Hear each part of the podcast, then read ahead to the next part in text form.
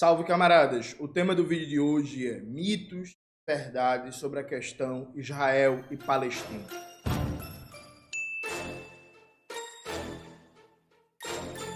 De começar propriamente o tema do vídeo do canal, quero muito agradecer a você que ajuda a manter e melhorar nosso canal a partir do Apoia-se. Seu apoio é fundamental para a gente continuar o nosso trabalho. Note, essa semana né, temos um novo capítulo da questão Israel e Palestina frente a esse novo capítulo, há muita mentira, há muita desinformação sendo dita, muita mentira mesmo. Então vamos trabalhar aqui no modelo mitos e verdades sobre a questão Israel e Palestina. Nesse vídeo, propositalmente, eu não vou debater alguns elementos centrais, como Israel é um regime de apartheid, sim, mas não vou debater nesse vídeo. Não vou fazer um debate mais amplo sobre o sionismo enquanto a ideologia colonial. Também não vou fazer um debate mais amplo sobre o papel de Israel no mundo conectado aos interesses estratégicos do imperialismo estadunidense. Isso vai ficar para vídeos posteriores do canal. Esse aqui a gente quer pegar é, é, um resumo central dos principais mitos. Vamos lá. Mito número um. O problema de Israel é que o governo Netanyahu é um governo de extrema direita. Veja, Netanyahu, que a mídia burguesa chama de líder mais longevo de Israel. É impressionante, né? Porque se o cara não é de esquerda, ele é líder longevo, ele é alguém duradouro, ele é um grande estadista, ele é não sei o quê. Só é ditador, só é ditatorial se for de esquerda. Então, se for o Chaves, é ditador. Né? Mas se for o Franklin Delano Roosevelt, se for o Netanyahu, se for a Angela Merkel, se for o Kohl na Alemanha, é, é, é, o De Gaspari na Itália, ou qualquer um desses, aí não, não é ditador, né? Não é ditador, é longevo, é duradouro, é estadista, é líder consolidado e por aí vai. Veja, o sofrimento do povo palestino se aprofunda a partir da fundação do Estado, do, do Estado de Israel que se dá como expediente colonial em que mais de 700 mil palestinos são expulsos de seus territórios, dando início a uma grande diáspora palestina global, né? Os palestinos chamam de Nakba. E aí veja, gente, não é assim, ah, o país está tendo guerra, está tendo violência, vou fugir aqui da Palestina, vou para o Chile, vou para o Brasil, vou para o Egito, vou para o Líbano. Não, gente. As pessoas foram expulsas de suas casas na violência, tiveram suas terras tomadas, tiveram vilas inteiras arrasadas por ataques de grupos paramilitares israelenses. Então veja, os primeiros governos de Israel, inclusive, eram governos que se identificavam como esquerda. Lá em Israel, eles usam, muito parecido com o Brasil, inclusive, o termo trabalhista, para se referir àquela força de esquerda reformista, né? aquela que defende algumas reformas, mas dentro de um regime capitalista. E aí Israel, nos últimos 30 anos, fez uma vi... 30 não, 30, 40 anos, fez uma virada gigantesca à direita no plano de governos de política interna. Mas veja, quando você tinha os governos trabalhistas, social-democratas, o processo de colonização, de violência, de expropriação, de assassinatos de palestinos não não sustou não, viu? Não foi menos violento não. Então veja, Netanyahu é sim um problema, Netanyahu é um reacionário, fascistoide, tem no seu governo várias figuras que dão declarações racistas, eugenistas contra os palestinos, mas o problema vai muito além do governo Netanyahu. O problema se dá dentro de uma perspectiva fundacional de Israel, que foi feito, Israel foi fundado às custas do povo palestino.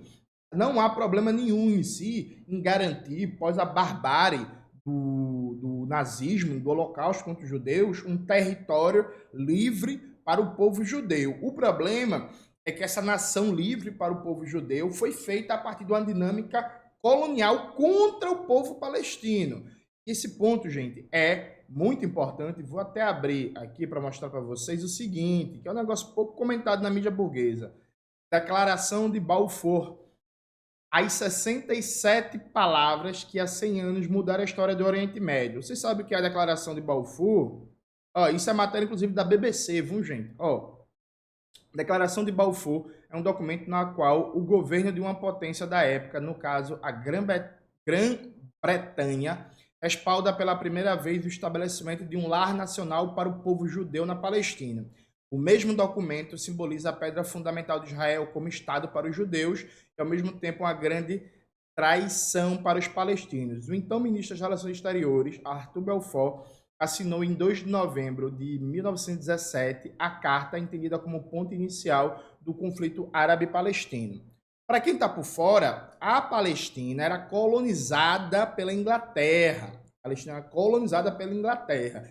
Aí, ainda durante a Primeira Guerra Mundial, a Inglaterra prometeu para organizações sionistas e algumas outras organizações judaicas não sionistas que iria entregar a Palestina para o povo judeu. Mas não tinha gente vivendo lá, tinha. Tinha um povo palestino já colonizado pela Inglaterra.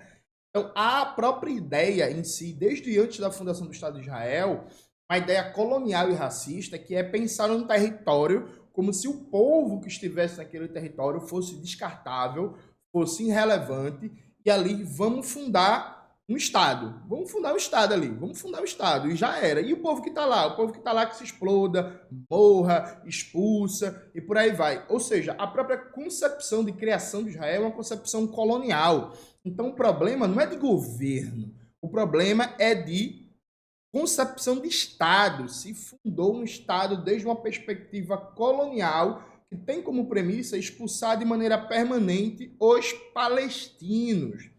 E aí vamos ver aqui outra matéria que é bem resumida, bem sintética, ficou bem boa, do Politize, né? que eles fazem um resumo aqui dos principais acontecimentos que deram origem ao Estado de Israel. Vamos lá.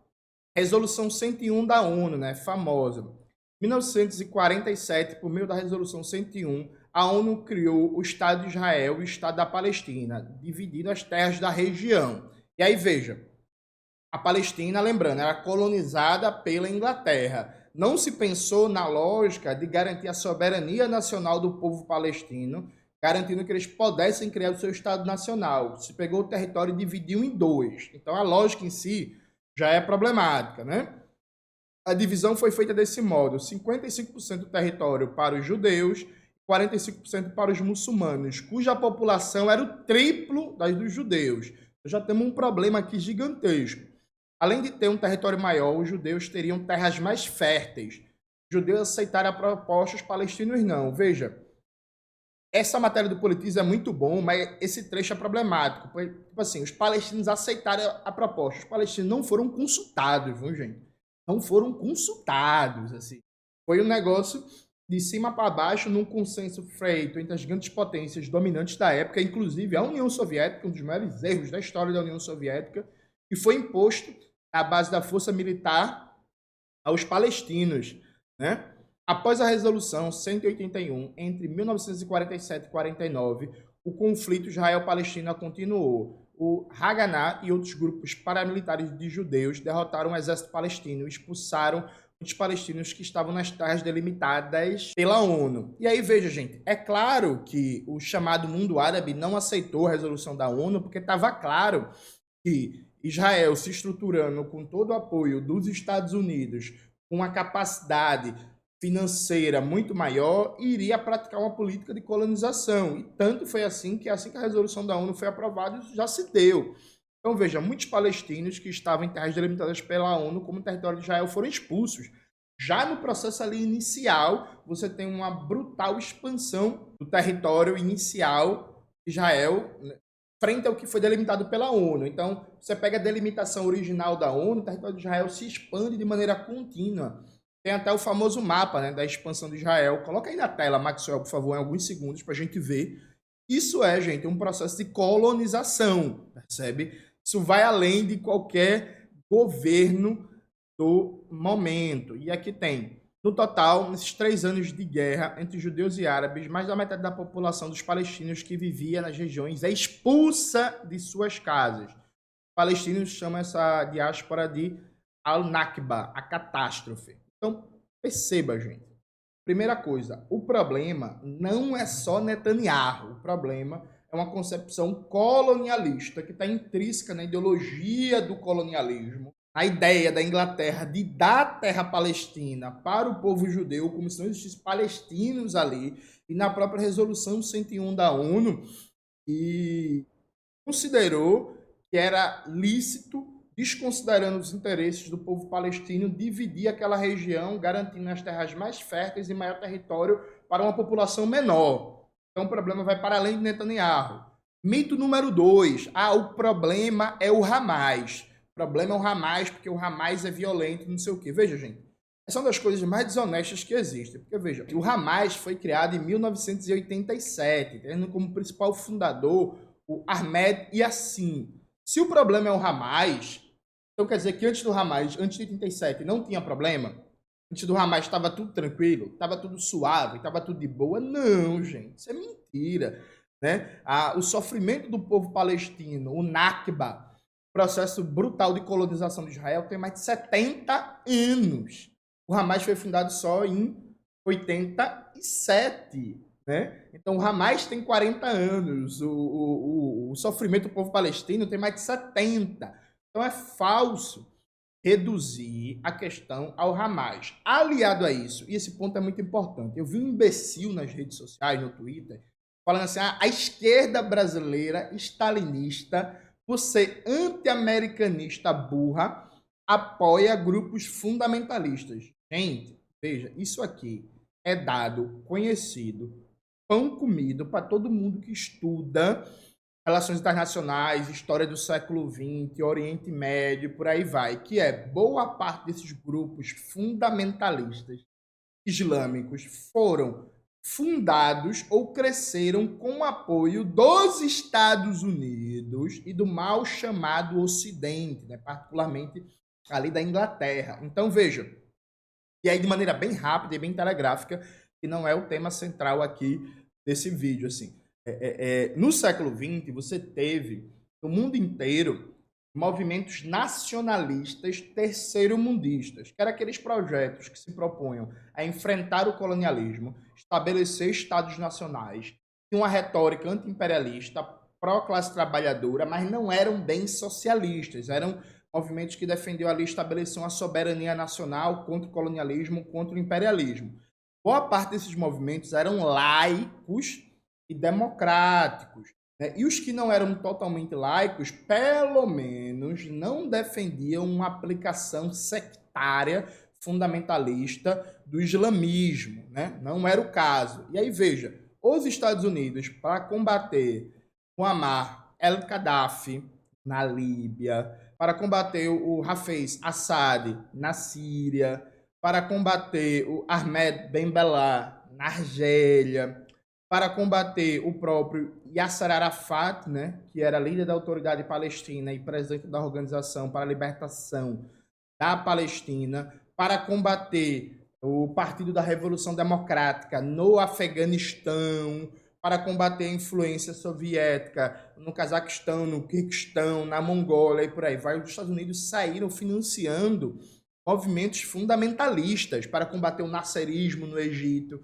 então, quando a gente for rastrear a origem do Talibã, a origem do próprio Hamas, a origem da Irmandade Muçulmana, a origem de vários grupos jihadistas, a gente vai achar lá um financiamento, um apoio logístico, um apoio no comércio de armamentos e por aí vai, do mal chamado Ocidente. Inclusive, há vários pesquisadores que fazem um debate que o Hamas foi criação de Israel. Veja, isso é falso é reducionista e é simplista. Agora, é inegável, tem provas documentais de sobra que Israel apoiou sim movimentos muçulmanos ordenados pelo Ahmed Yassin para enfraquecer a autoridade do Yasser Arafat. Então, Israel está na origem de financiamento, de apoio, ao movimento que deu origem ao Hamas. Então, vamos dizer assim que Israel é, ajudou a dar os fundamentos ideológicos e de massas que depois vão descambar no Hamas. É tipo assim, os Estados Unidos não criaram o Talibã, mas eles financiaram, deram apoio, treinamento e armamento para os murradins, que depois se transformaram no Talibã. Então não é bem, ah, os Estados Unidos criou o Talibã, não. Os Estados Unidos deu apoio logístico, financiamento, recursos, que vai dar origem ao movimento Talibã. Assim como mais recentemente, viu, gente, o tal do mal chamado Estado Islâmico, que é um termo horrível, ele surge também diretamente de financiamento e apoio de governo dos Estados Unidos e da União Europeia para derrubar o Gaddafi na Líbia, para derrubar o Bashar al-Assad na Síria, para uh, enfrentar o governo do Irã, né, dos iatolás, o próprio, inclusive, governo dos iatolás no Irã, só aparece porque antes disso você tinha um governo do primeiro-ministro Mossadegh, que tinha uma postura e muito laica de respeito à religião muçulmana, respeito aos seus costumes, mas a religião não seria o guia do Estado. Mossadegh é derrubado, um golpe organizado pela CIA, pelo serviço secreto da Inglaterra. Se estabelece um governo títere ali dos Estados Unidos da Inglaterra. Esse governo faz uma ocidentalização forçada, persegue os muçulmanos e vários dos seus costumes e acaba criando uma situação que se confunde como uma coisa só: a afirmação do islamismo e a libertação nacional do Irã. Quando começa a Revolução Iraniana, inclusive, você tem vários documentos e provas de sobra que mostram que os Estados Unidos consideravam um perigo maior o TUDE, o Partido Comunista do Irã, do que os Iatolás. Então eles foram muito simpáticos à ideia de que é melhor os Iatolás tomarem o controle da Revolução Iraniana do que os comunistas. Depois a gente vê, esse depois a gente vê deu errado, né, para os Estados Unidos. A gente sabe. Mas assim, então, veja, o Hamas não é a origem do problema, sabe? O Hamas surgiu dentro da longa duração histórica desse conflito outro dia desse. Se você pensar que a declaração de Balfour tem mais de 100 anos, com a Inglaterra prometendo entregar para organizações sionistas o território palestino e se estende nessa escala temporal de um processo de colonização, o Hamas tem só 40 anos. E aí, veja, gente, cada vez Israel aprofunda a violência, aprofunda a expropriação de terras, o colonialismo, as mortes e por aí vai, Israel está dizendo que o único caminho é a luta armada e mobilização total, que não existe caminho de negociação. Israel acaba dando uma justificativa para vários e vários palestinos que o Hamas é o melhor caminho. Porque imagine, gente, vamos lá, vamos lá. Imagina que tu tá vivendo na Palestina, tu tá vivendo em Gaza, tu tá vivendo na Cisjordânia e por aí vai. Aí tu todo dia é humilhado, apanha, espancado, vê um amigo, um parente ser assassinado, tem medo de morrer, perde filho, tal, e nada anda nada anda, não existe solução, suas condições de vida só pioram e por aí vai. E aí, tu não confia mais na autoridade palestina que diz que vai tentar na negociação, que vai tentar na ONU, que vai tentar no, no, no, Conselho de Segurança da ONU, que vai esperar a próxima Assembleia Geral da ONU. E aí chega um cara que diz assim, meu irmão, ó, morreu teu primo, morreu teu irmão, morreu teus amigos de infância, morreu todo mundo, tu já levou tiro, tu já apanhou na cara, tu já foi cuspido, é, violentaram a, a sua esposa, a sua companheira, a gente quer pegar em armas. A gente quer pegar em armas para revidar. E aí, gente, o que vocês acham que vão acontecer numa situação como essa? Gente, veja, uma das coisas características de todo o movimento de libertação anticolonial é que o colonizador ele fecha todo e qualquer espaço de possibilidade de negociação, porque a colonização é em si um processo de dominação militar político, com militar na frente, é o colonialismo é acima de tudo um processo de ocupação militar. E aí, frente a isso, seja no Vietnã, seja na Argélia, seja em Moçambique, seja em Angola, seja na Etiópia, seja na Coreia, seja onde você quiser, o argumento para mobilizar as forças anticoloniais quase sempre foi: ó, tá muito claro que o colonizador não quer conversa ou a gente derrota ele pelas Forças Armadas, ou a gente nunca vai ter liberdade. Veja, é verdade ou é mentira isso na história? É verdade, gente. Ou a Guerra do Vietnã acabou porque os vietnamitas é, argumentaram muito bem com os estadunidenses, com os franceses e antes com os japoneses. A Argélia conseguiu a liberdade porque ela chegou para os franceses e falou assim: franceses, é liberté, igualité e fraternité. Liberta a gente. Foi assim, gente, que aconteceu. Foi assim? Foi, foi assim? Foi? Não foi, né, gente? Então, assim, a pessoa, ah, o Hamas, o Hamas, veja, gente, eu tenho zero simpatia pelo Hamas. Eu tava até em um grupo de, de, de zap das esquerdas debatendo, dizendo que se eu vivesse na Palestina hoje e o Hamas conseguisse a libertação nacional da Palestina e tomasse o poder, era provável que o Hamas quisesse me matar ou me prender porque eu sou comunista. Tenho zero simpatia pelo Hamas, mas eu tenho menos simpatia ainda pelo colonialismo. Então eu, eu digo sempre que a raiz da violência é a ocupação colonial. Todos os outros processos são derivados da ocupação colonial. E quem fala isso não é só eu, Jones Manuel.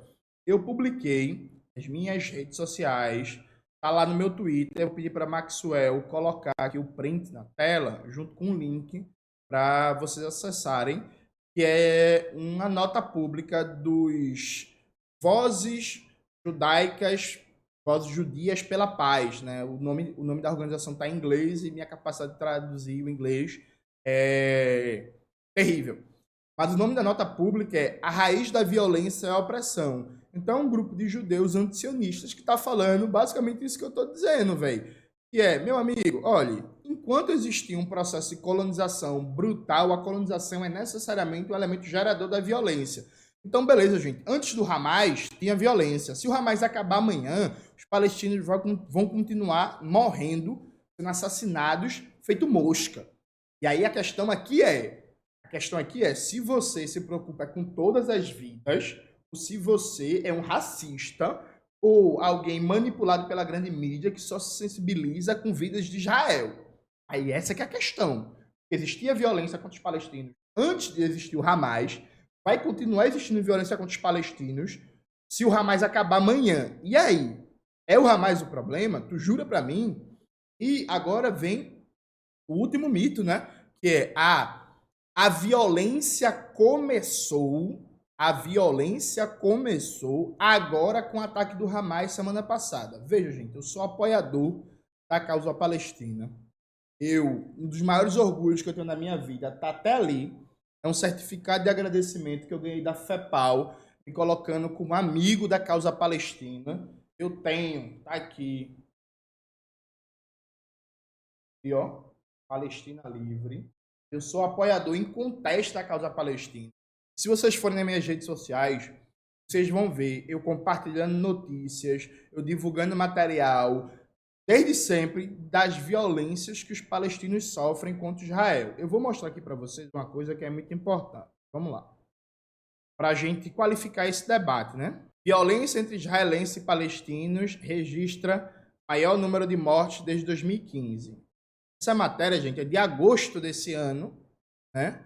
É antes dos ataques do Hamas, portanto, Neste ano, mais de 200 palestinos e cerca de 30 israelenses foram mortos em manifestações, confrontos, operações militares e ataques em outros incidentes. Os dados foram destacados pelo enviado da ONU para o Oriente Médio. E aqui, né, você tem o, o, o, os dados que estão colocados. Veja isso aqui, gente. O enviado da ONU também atualizou o Conselho de Segurança sobre a terrível situação fiscal da autoridade palestina que controla a Cisjordânia. O déficit projetado é de 370 milhões de dólares esse ano. Ele aponta que medidas de austeridade resultam em redução significativa nos salários dos funcionários públicos na assistência social. Os trabalhadores humanitários também precisam de financiamento para suas atividades. É, a autoridade palestina está sendo sufocada pelo Estado de Israel numa ofensiva cada vez mais violenta de Netanyahu. Aí aqui a gente vai pegar essa notícia aqui que é de agosto de 2023. Forças Armadas de Israel já mataram 34 crianças palestinas neste ano, segundo ONG. A Woman Rights Watch, que é uma ONG, gente, que é liberal, que tem uma abordagem bem, bem, bem, bem pró-ocidente, né, que está longe de ser uma ONG comunista, de esquerda, pró-Israel e por aí vai. E aí, veja essas aspas aqui que são importantes. As forças de Israel estão atingindo crianças palestinas que vivem em ocupações com frequência crescente, afirma Bill Van Esveld, diretor associado para direitos das crianças da, da ONG. A não ser que a, aliados de Israel, particularmente os Estados Unidos, pressionem um país a mudar esse curso, mais crianças palestinas serão mortas. Aí vamos abrir aqui, gente, outra outra notícia, dessa vez do Correio Brasiliense. E aqui, gente, foco na data, viu? Aqui, ó, 23 do 2 desse ano. Operação de Israel deixa ao menos 10 mortos na Cisjordânia. Aí veja, gente, como é que eles narram o negócio. Nunca é Israel assassina das pessoas, né? É deixa 10 mortos. Parece que foi é, é coincidência. E aqui é uma dessas fotos horríveis de palestino velando seus mortos, inclusive crianças, né, que é algo recorrente para esse povo.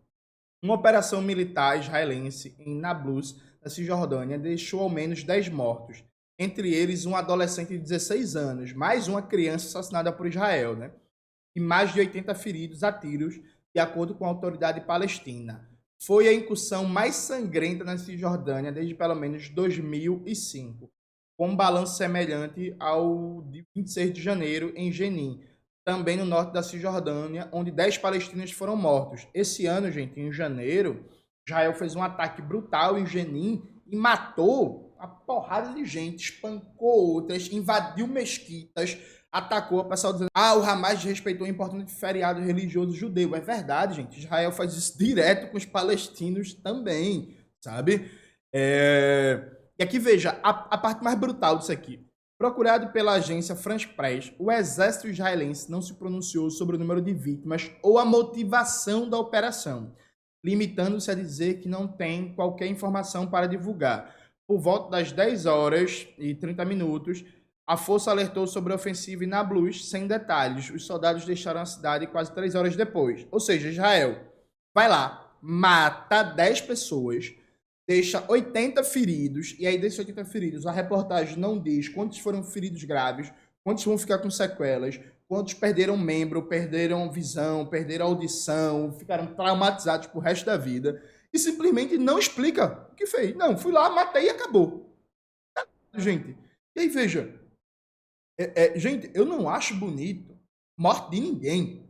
Eu, por mim, não teria morte. Agora, veja, eu não sou manipulado pela mídia burguesa. Eu não sou um canalha que vai naturalizar mortes diárias e permanentes de palestinos e aí vai usar como se fosse o início do horror, o início da violência, o início da dor, o início do luto, qualquer resposta palestina, seja do Hamas ou não. Gente, veja, sabe como é que é noticiado? A diferença das coisas é assim começar a notícia que a gente viu do Correio Brasiliense. Né? É... Operação de Israel deixa 10 mortos. E aí não é assassinato, é Operação de Israel.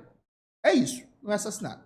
E aí o exército de Israel não disse para que foi isso. E aí ninguém questiona, ninguém diz nada. E aí veja, não fala o nome dos mortos, não fala se eles tinham famílias, não falam quais eram os seus sonhos, não mostra foto de família. Essa criança de 16 anos que foi assassinada, qual era o nome dele? Sabe, ou dela? O que, é que ele queria ser? Quais eram seus sonhos de vida? Gostava de jogar futebol? Gostava de ler? A partir do momento que você traz uma notícia assim, você desumaniza, você não gera empatia, porque ninguém tem empatia por número. Operação Israel deixa 10 mortos e 80 feridos. Acabou. Você não vai sentir empatia porque você. Porra, quem são esses 10 mortos? Quem são esses 10 feridos? E aí, como tem todo um discurso orientalista e racista da mídia burguesa que tenta etiquetar todo e cada um dos palestinos como potencial terrorista, é capaz até de você querer justificar isso. Quando tem algum morto do lado de Israel, aí é. Hamas assassina as pessoas, aí a palavra assassinato aparece aí aparece a palavra terrorismo, aí aparece a palavra dor, luto, violência, aí você vê as fotos das pessoas, aí você escuta a declaração de parentes, aí você escuta falando que tinha filho, que tinha filho, que tinha avó, que tinha esposa, que tinha marido, que a profissão era essa, que o hobby era esse.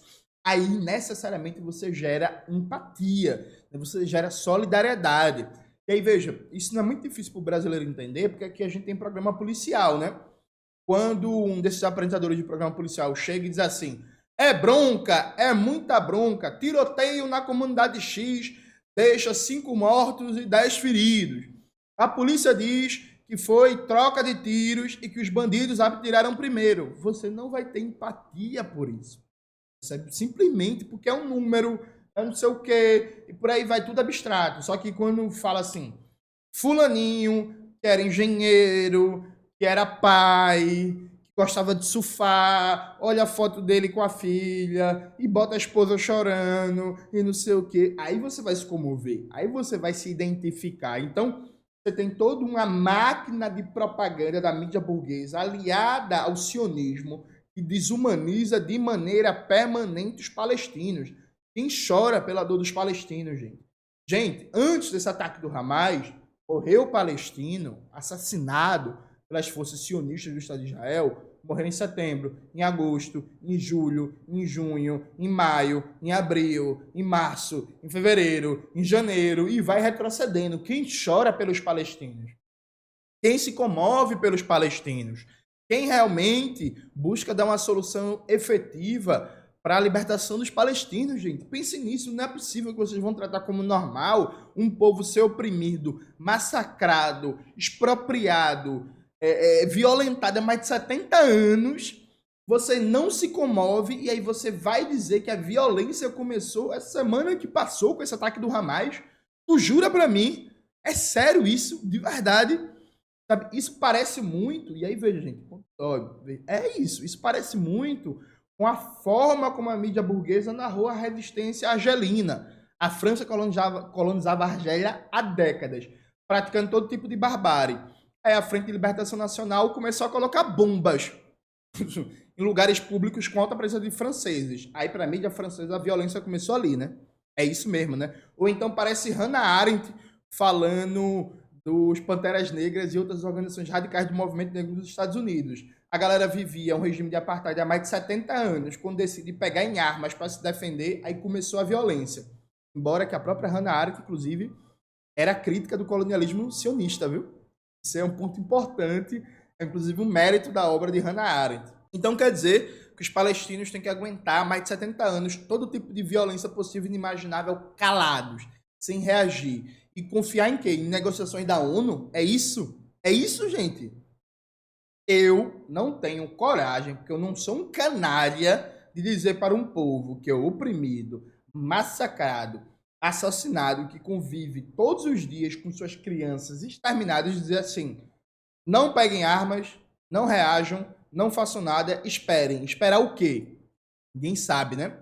Nos próximos vídeos do canal a gente vai desenvolver mais o tema, vai abordar vários aspectos, como provar que Israel é um regime de apartheid, fazer um debate mais profundo sobre o sionismo, mostrar ser antisionista não tem nada a ver com ser antissemita, e tem várias organizações judaicas de judeus que são antisionistas, importante pontuar isso. Mostrar como Israel cria toda uma máquina de propaganda para se colocar como um Estado frágil, quando na verdade é uma das maiores máquinas de guerra do mundo e tudo isso. É isso, galera. Espero que vocês tenham gostado do vídeo de hoje do canal. Não se esqueça de se inscrever no canal, ativar o sininho, curtir esse vídeo, compartilhar e tudo isso que vocês já sabem. Um beijo e até a próxima.